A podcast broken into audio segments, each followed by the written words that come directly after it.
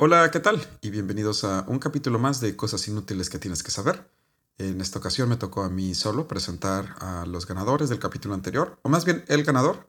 Eh, con un 44% de los votos gané yo, ganaron mis random facts. Y con un doble empate con 28% de los votos cada uno, Mauricio con el tema de San Nicolás y Mario Alberto con el tema de Operación Cóndor. No se les olvide votar por su favorito de este capítulo en cosasinútiles.com y que disfruten el capítulo.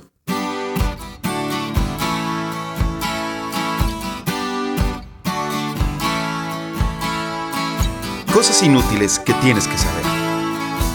Donde te enseñamos cosas que no te van a servir de nada, pero siempre es bueno saber.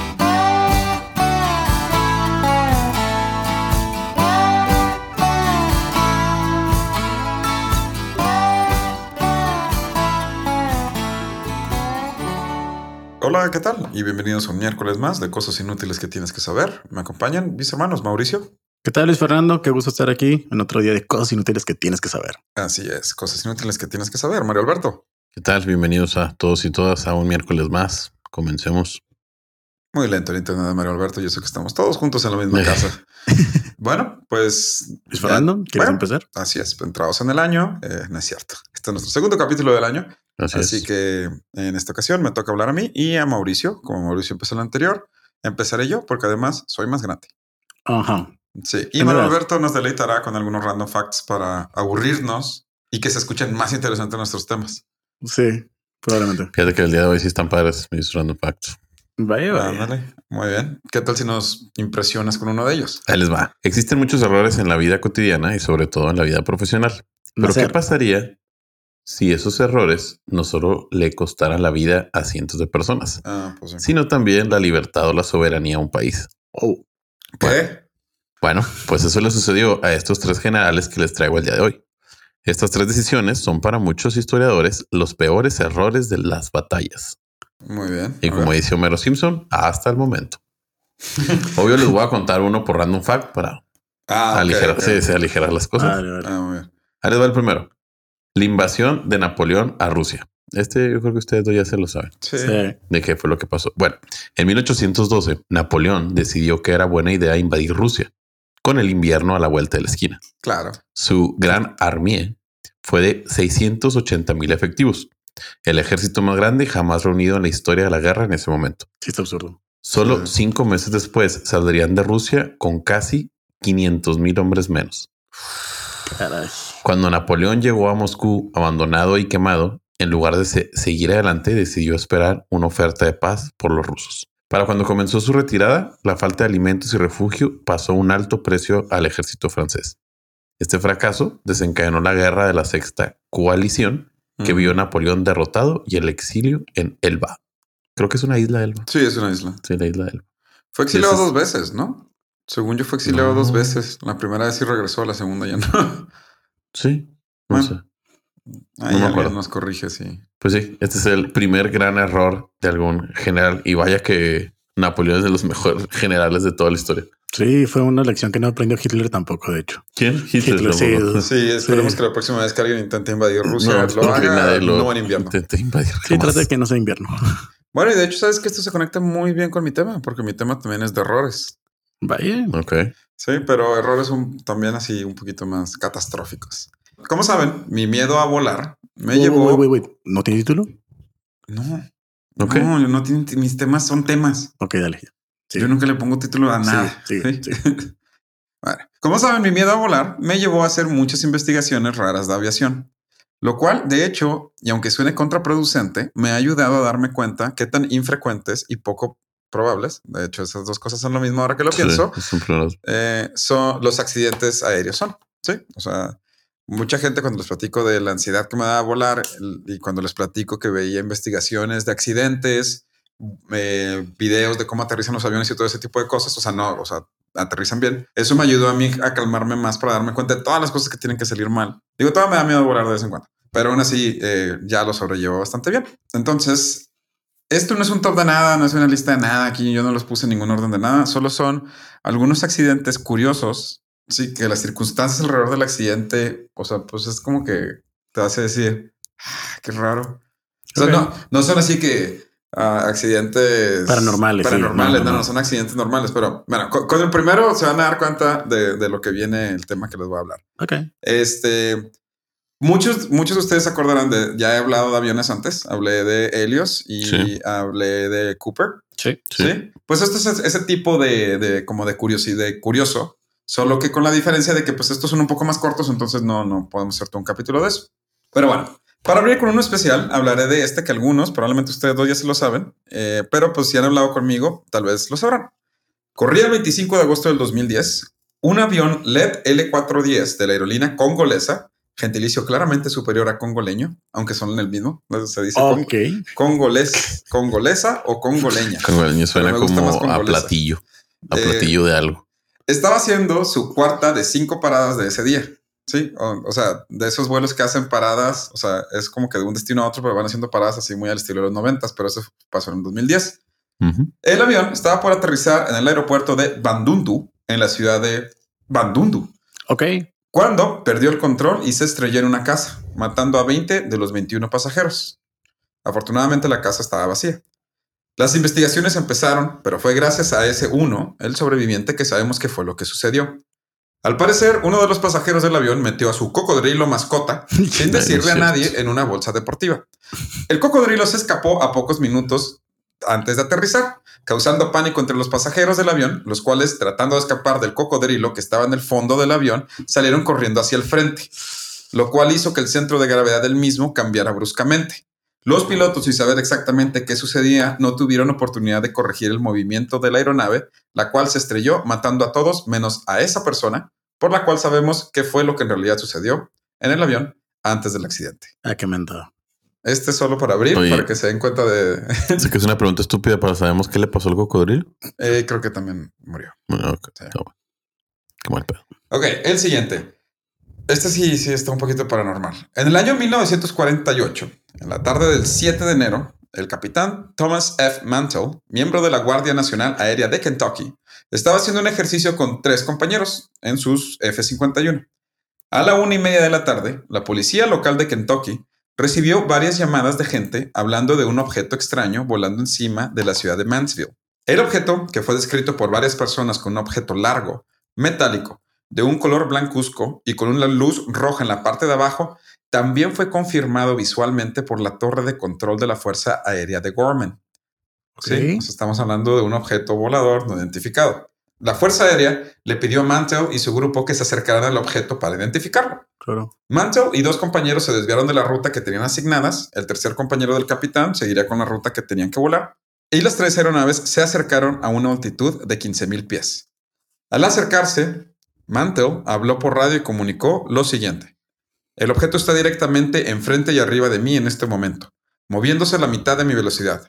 Parece ser un objeto metálico o el reflejo de la luz del sol en, al- en algún objeto metálico, y es de un tamaño impresionante. Estoy escalando para echar un mejor vistazo.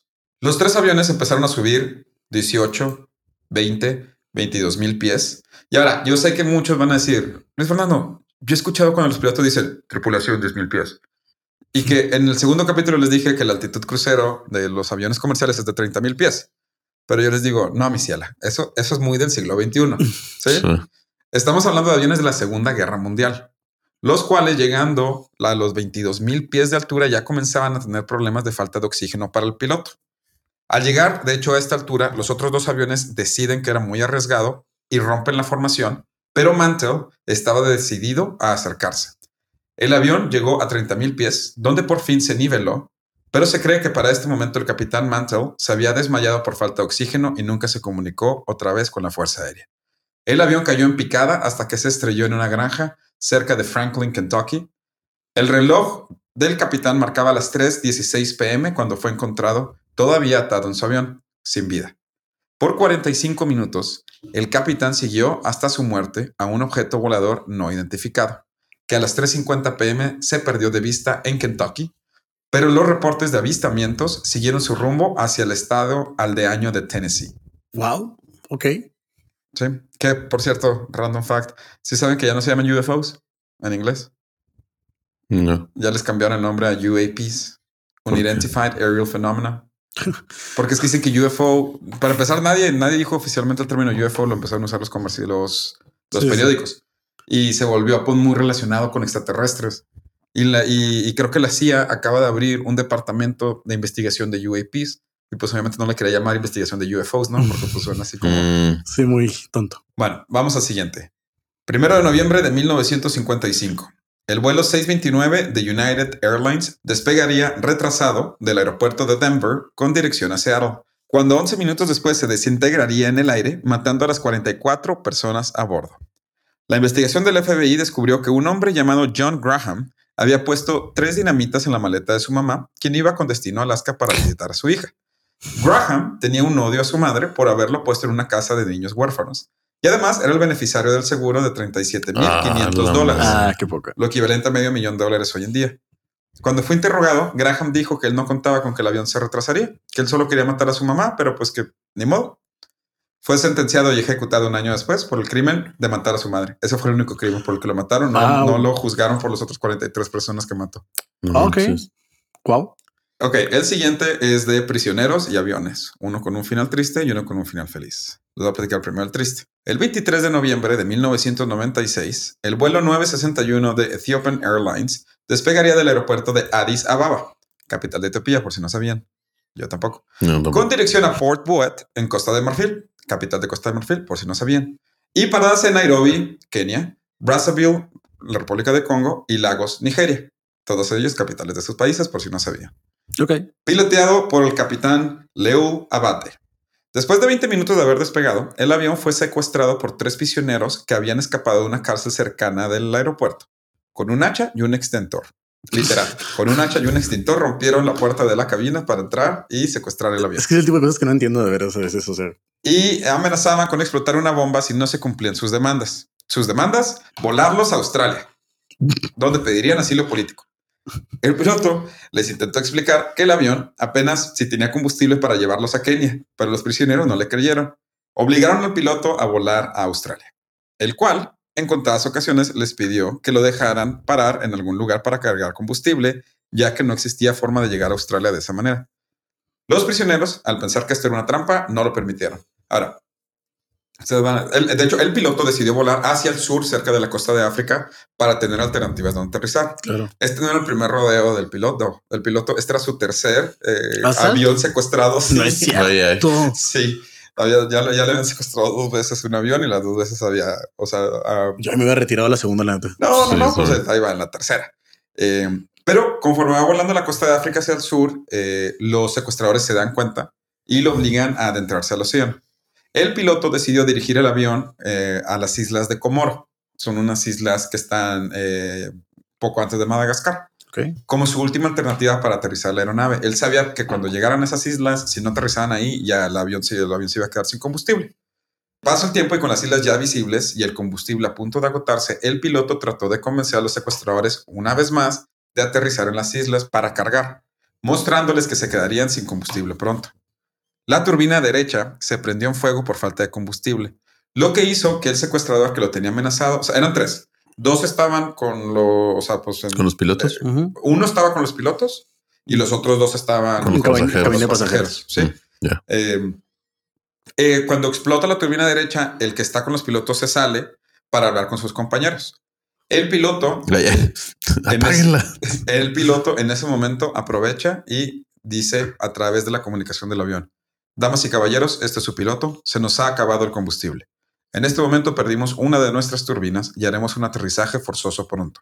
Eso es todo lo que tengo que decir. Les pido a todos los pasajeros que reaccionen y hagan algo. Pausa. Para detener a nuestros secuestradores. en lo que el secuestrador entra y, le- y, eh, se escucha en las cajas negras que le dice, ¿por qué hiciste eso? Y dice, porque si estas son nuestras últimas palabras, quiero que los pasajeros sepan qué está pasando. En ese momento la turbina izquierda se prende en fuego y el piloto Leo intentó hacer un aterrizaje de emergencia en el aeropuerto de Grande Comor, que es el aeropuerto de la isla más grande de Comoro. Pero el copiloto de él se estaba peleando con el secuestrador, pero logra, el, el secuestrador logra tirar al, pi- al copiloto y golpea al piloto, lo que le hace perder el punto de referencia para encontrar el aeropuerto, porque estaba aterrizando a mano, no estaba aterrizando con controles. Claro.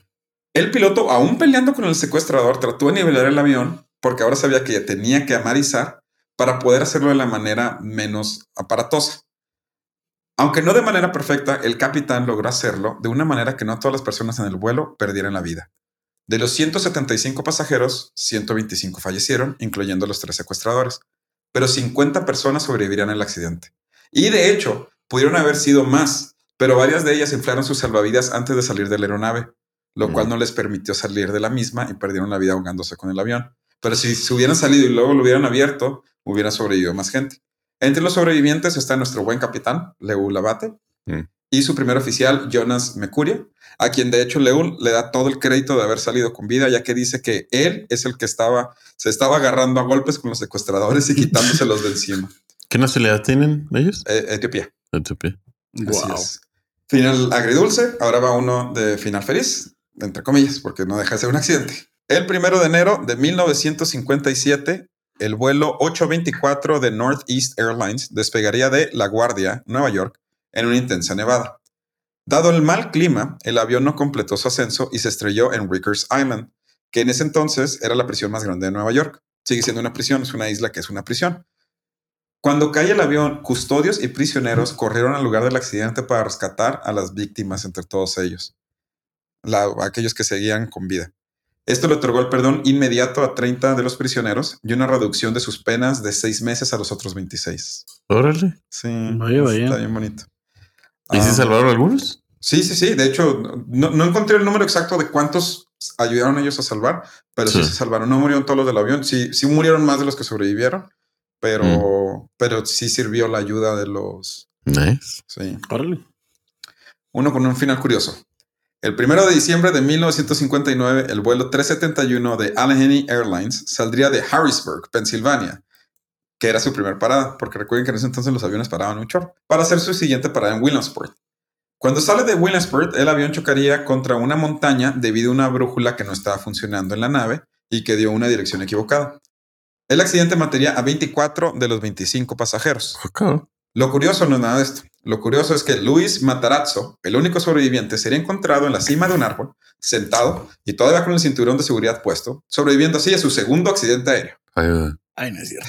Se sacó la lotería dos veces, man. Dos veces. Así es. Wow. Ah, y bueno, ya por fin, uno para despedirnos con un final feliz de cómo no todos los accidentes son fatales. El 22 de noviembre de 1968, el vuelo 2, así 2, de Japan Airlines estaría haciendo su aproximación a su destino final de San Francisco, cuando se quedaría sin potencia.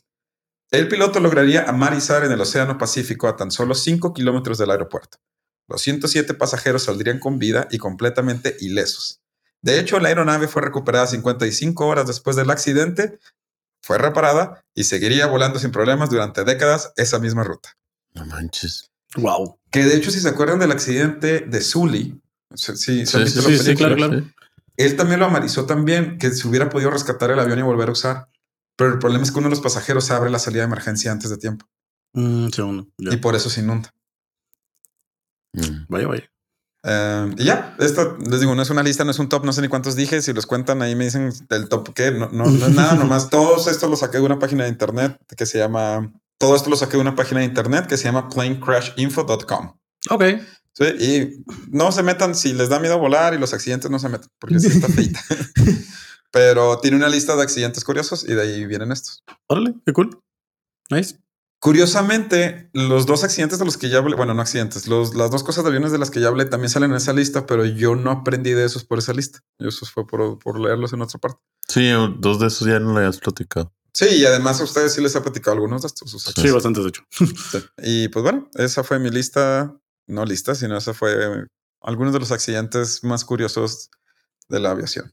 Órale, ¿verdad? Nice. ¿Les parece si vamos a una pausa y regresamos con el random fact de Mario Alberto? Ya está. Vamos.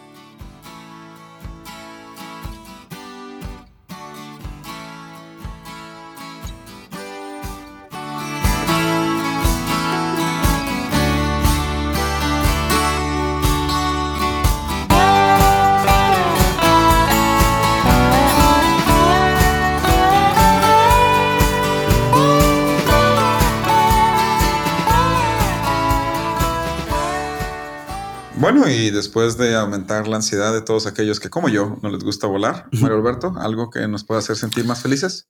Claro que sí, la operación Barbarroja. Ay, no. Ah, mira nomás. Qué Ay, interesante. no. Bueno, pues esta invasión eh, vio a Hitler perder a su ejército más grande, el sexto ejército, durante la batalla de Stalingrado, pudiendo haberse dirigido hacia los campos petroleros estratégicamente más importantes en el Cáucaso.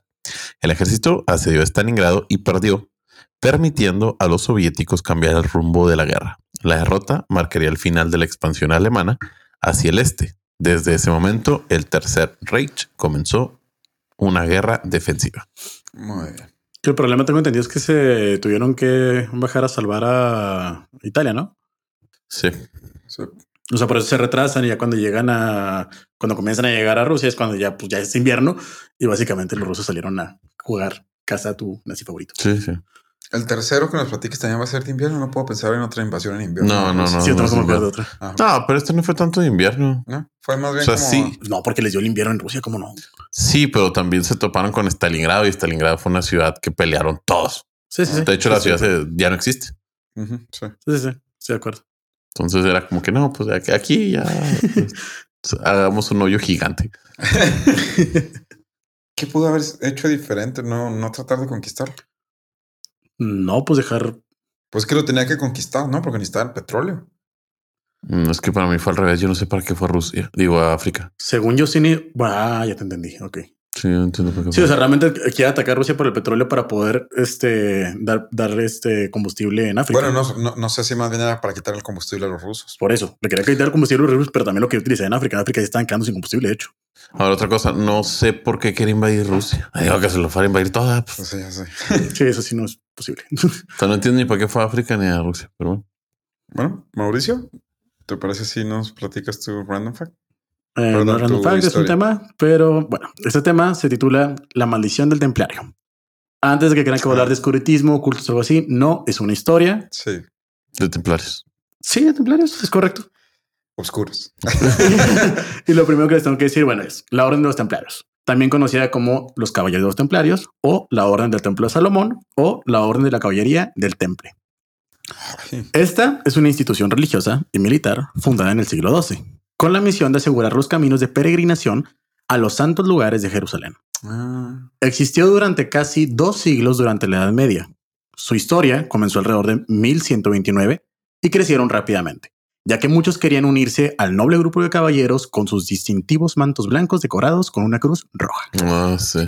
Fueron hábiles luchadores durante las cruzadas y estaban bien dotados para las finanzas, sí. lo que los convirtió en una forma temprana de la banca moderna. Sí.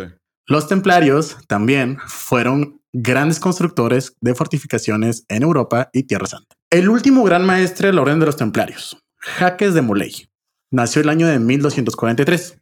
Fue el 23 y el último gran maestre de la Orden de los Caballeros Templarios. Sí. Gobernó la orden desde el 20 de abril de 1929 y fue su gran reformador.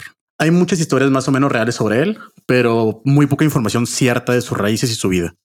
Una leyenda dice incluso que durante un viaje por el camino de Santiago a finales del siglo XIII dejó su espada en el castillo Ponferrada en España. Los templarios lucharon en las cruzadas, lo que les reportó, además de su merecida fama, muchísimo dinero. En aquellos años ya estaban en la boca de todos por poseer un legendario tesoro. Los reyes y la nobleza europea envidiaban sus riquezas y algunos incluso pensaron que cuando anduvieron en Oriente Medio, los templarios habían redescubierto el tesoro del rey Salomón Mm, y se habían apoderado de él. Muy bien. ¿Se ven qué? Apoderado de- del tesoro. Bueno, ¿qué va todo esto? Entiendo, no, no entiendo muy bien lo de que dij- al principio dijiste que eran muy buenos haciendo dinero. Sí, No, se robaban las cosas. No, no, no, no, les pagaban. Los gobiernos cristianos les daban dinero y el- la Santa Sede les daba dinero también. O sea, les no mercenarios. pagaban, también cobraban por la seguridad de los caminos. es que no eran mercenarios, eran mercenarios a... No, eran, ¿cómo le llaman? No, pues eran luchadores por la, por los, por las reliquias sagradas, por los lugares sagrados. O sea, básicamente sí, llegaban y conquistaban, no sé, a los moros, vamos a simular. Entonces llegaban con ellos y obviamente había mucho oro ahí y ellos, claro que lo incautaban. O sea, al final de cuentas es el botín de, Pero de tenían, guerra. o sea, por ejemplo, tenían, o sea, no era como que todo para nosotros, no, también lo repartían entre los reinos que les y de hecho, pagaban a ellos. voy exactamente a por qué digo que funcionó como un sistema de banca, porque no nada más hacían dinero de eso, sino que con su riqueza le prestaban dinero a monarcas y obviamente pedían la devolución del dinero con un cierto incentivo extra, lo que llevamos hoy en día intereses. Muy bien. Fue el caso, por ejemplo, del rey de Francia. Felipe IV. Decidió pedir prestado dinero a la orden, cayendo, creyendo que podía hacerlo sin límites. Los templarios eran buenos en la administración del dinero, pero cuando le prestaban a alguien, esperaban re- recibir el reembolso más una módica cantidad de interés. Ese fue el comienzo del fin de los templarios. Sí. Felipe IV de Francia no quiso resarcir su gran deuda con la orden, por lo que, a pesar del disgusto de sus súbditos, en varias ocasiones incluso hizo devaluar su moneda. Sin embargo, su deuda era tan grande que no le sirvió de mucho, por lo que, desesperado, en lugar de devolver el dinero a los templarios, decidió aprovechar la situación. Hizo correr la voz de que los templarios tenían un comportamiento poco cristiano, y junto con Calaume de Nogaret, un personaje sin escrúpulos, y el confesor real, Guillem Imbert, urdieron un plan para destruir a la orden y quedarse con sus bienes. Pidió el apoyo del Papa Clemente V y en 1307 el Papa y Felipe IV ordenaron la detención de Jaques de Molay. Además- Junto, sí, Además, hay una cosa muy curiosa. Este es de las pocas épocas de, de la historia del mundo occidental en el que el papado no estaba en el Vaticano. de hecho, El papado estaba en Francia. No tengo el nombre de la ciudad en la que estaba, pero él era el papa de, o sea, de la iglesia católica, pero además su sede estaba en, en- en territorio francés. de hecho, pero se, se llevaba también con Felipe. Por eso se llevaba también con Felipe. Ajá. Estos ordenaron la detención de Jaques de Molay junto con los demás eh, caballeros templarios, bajo la acusación de sacrilegio contra la Santa Cruz. Muchos miembros de la orden fueron arrestados en Francia. Comenzaron las torturas para demostrar con falsas confesiones que los templarios eran aliados del diablo. De Molay fue despedido de su cargo por orden del Papa Clemente V en ese mismo año. Siguiendo las órdenes de Felipe IV, las torturas sobre los templarios se hicieron de la manera más aterradora conocida. Uno por uno, los hombres torturados por la Inquisición medieval y dieron falsas confesiones para detener su sufrimiento. Sin embargo, el valiente gran maestre se retractó de su confesión y el rey decidió encarcelarlo. Después de siete largos años, se acercaba el fin del dolor diario y las torturas a las que estaba siendo sometido Jaques de Molay. Los cardenales acordaron la sentencia de muerte para él y otros compañeros. Sí. De acuerdo con los testigos de la ejecución, de Molay no mostró ningún signo de miedo e intentó no demostrar su dolor durante su lenta muerte en la hoguera. Molay declaró y reconoció bajo tortura los cargos que le habían imputado, aunque con posterioridad se retractó. Con eso, en 1314 se ganó la cita con la hoguera fuera de la Catedral de Notre Dame. Fue quemado vivo frente a la catedral, solo que de una forma especial, ya que la mayoría de las piras fueron preparadas de tal manera que las víctimas morirían rápidamente. Sin embargo, el caso de Molay prepararon una pira que se quemaría lentamente, cosa de la que se arrepentirían más tarde el rey, el papa y Gaulev de Nogaret, Las piras de leña verde. Sí, sí. ya que antes de morir hizo oír su voz una vez más. Mientras se quemaba lentamente, de Molay volvió a retractarse de forma pública de todas las acusaciones, proclamó la inocencia de la orden y, según reza la leyenda, lanzando una maldición a los culpables de la conspiración en la que los condenaba a muerte a menos de término de un año, más o menos diciendo, pagarás por la sangre de los inocentes, Felipe, rey blasfemo. Y tú, Clemente, traidor de tu iglesia, Dios vengará nuestra muerte y ambos estaréis muertos antes de un año. Y efectivamente, Y, y- y sa- y sabes qué respondió Felipe cuando le dijeron qué piensas al respecto? ¿No tienes eso? no tengo ese dato, lo admito. ¿No? Dijo que a la próxima vez le tenemos que cortar la lengua a los caballeros que quemar en la hoguera. Eso fue lo que dijo Felipe. Bueno, dice, no, quién sabe si es verdad, pero la Pues- leyenda dice que eso fue lo que dijo, pero Pues no está tan equivocado, porque efectivamente, poco después de esta supuesta maldición se cumplió, ya que el Papa Clemente V falleció el 20 de abril de 1314 y el 29 de noviembre fallecería el Felipe IV, víctima de un acci- accidente de casa. Vaya, güey. Accidente de casa. Sí, mientras estaba en la cacería. sí, se estaba casando y se murió mientras estaba casando. Se encuentra en su cuerpo. Ajá. Eh, Creen que fue un derrame cerebral, aunque estaba Mm. muy joven, tenía creo que como 54 años, ¿no? Sí, Sí, sí, sí, sí, sí. Finalmente, ese mismo año, también murió envenenado el conspirador. Es que ahorita que dijiste accidente de casa, yo imaginé así como que con una olla o algo así. Esa muerte de cuna o algo así. Sí. Se le olvidó respirar. Se le olvidó respirar. o sea, algo en la casa. No, no, no, que se cancela. Que se así. cancela. Ya, ya, ya. Vaya, vaya. Finalmente, ese mismo año también murió envenenado el conspirador Guillaume, Guillaume de Nogaret, una muerte trágica también fue el destino de todos los sucesos, sucedores del rey. Entre 1014 y 1328 murieron tres hijos y nietos del rey francés. A los 14 años de la muerte de Molay, la dinastía de los Capetos ya no existía, después de haber existido durante 300 años. En septiembre del 2001, Bárbara Frale, una pelógrafa. Regresó uno de los Sí, sí, sí. templarios, ¿no? No. Bárbara Frale, una pelógrafa italiana de Se los terminó archivos. de quemar. Bueno, esta pelógrafa italiana de los archivos secretos vaticanos descubrió un documento conocido como el pergamino chinón. ¿Qué? El pergamino chinón. Chinón. Chinón. No con G. Chinón. No, no, Yo, ta- no yo también, yo también escuché eso. Dije chinón. Ah, chinón. Sí. Ok. Hubiera estado más chido que se llamara. Pero sí está chingón. El cual afirma que en 1308 el Papa Clemente V absolvió a Jaques de Molay y al resto de los caballeros templarios de los cargos presentados por la Inquisición. Seis años más tarde, el Vaticano publicó el documento en una edición limitada de 800 ejemplares. En junio del 2011, el Papa Benedicto XVI se disculpó por el asesinato de Demolay y lo reconoció que fue una víctima de falsas acusaciones, con lo que el Vaticano admitió que el Papa Clemente había apoyado en los asesinatos de Jaques de Molay y los caballeros templarios. Como 600 años después. Sí, Sí. por lo cual no eran culpables. Pero no te preocupes, la familia del rey ya no existe. Pero 600 años, pues no manches. ¿Cómo llegué a esta historia? Pues básicamente porque sí existen algunos cultos que siguen llamándose los templarios. Me tocó conocer a algunas personas en Brasil que forman parte de este culto. Es muy similar a lo que hoy se conoce como la masonería.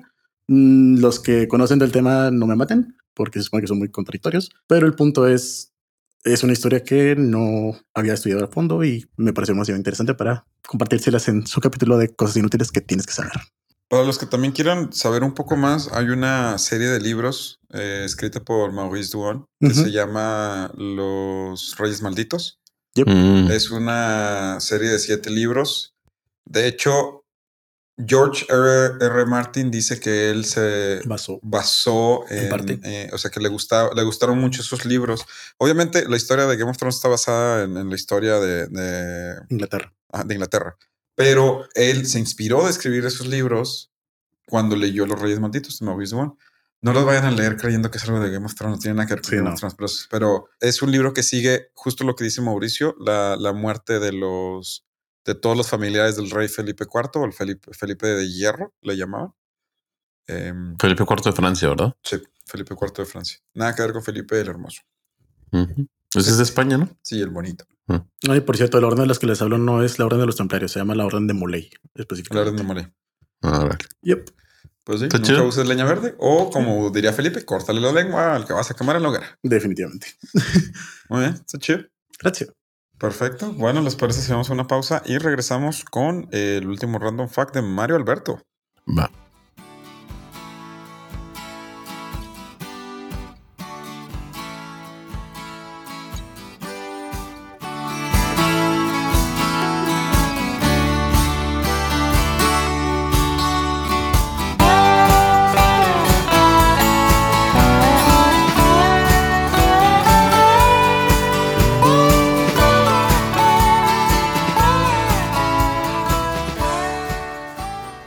Bueno, regresamos para despedirnos con el último random fact de Mario Alberto. Mario. Ok, vamos con nuestro tercer error de algún general.